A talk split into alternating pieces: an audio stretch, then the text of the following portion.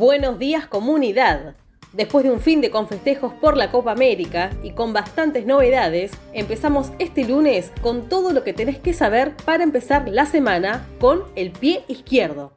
El dato político es que este miércoles 14 cierran las alianzas electorales. En Juntos por el Cambio hay pocas definiciones sobre el Armado Nacional, pero se confirmó la candidatura de María Eugenia Vidal en Cava. En el Frente de Todos, la rosca también está pleno, con versiones de todo tipo, pero muy pocas certezas sobre las candidaturas. Es para seguir de cerca la cada vez mejor relación entre Máximo Kirchner y Sergio Massa.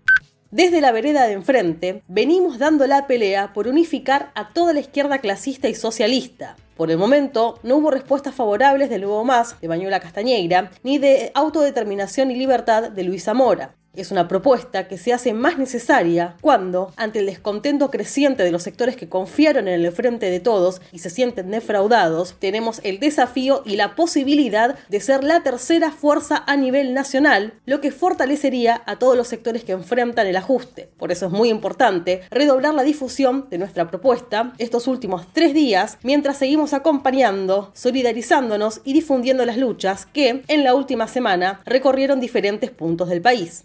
Lo que seguramente no viste en ningún otro medio fue la enorme movilización del viernes pasado en Mendoza, que unió trabajadores de la salud, judiciales, vitivinícolas, guardaparques de la televisión, con más de 10.000 personas copando las calles.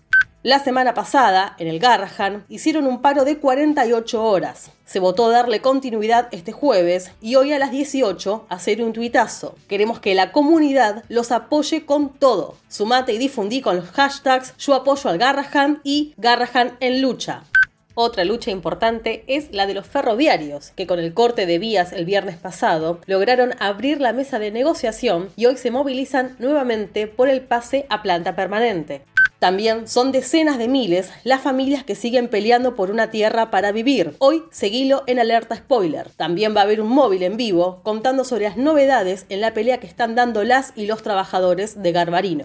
Antes de irnos, dos recomendaciones. En la nota que adjuntamos en el texto, Daniel Satur cuenta novedades sobre la causa de Facundo Castro y la complicidad del ministro de Seguridad de Kisilov, Sergio Berni, que además suena para candidato en la provincia de Buenos Aires a las 18 en nuestra web el conversatorio Caminos de Independencia frente al FMI, en el que estarán Pérez Esquivel, Claudio Lozano, Fernanda Vallejos, Beverly Kim y Pablo Anino, columnista de La Izquierda Diario.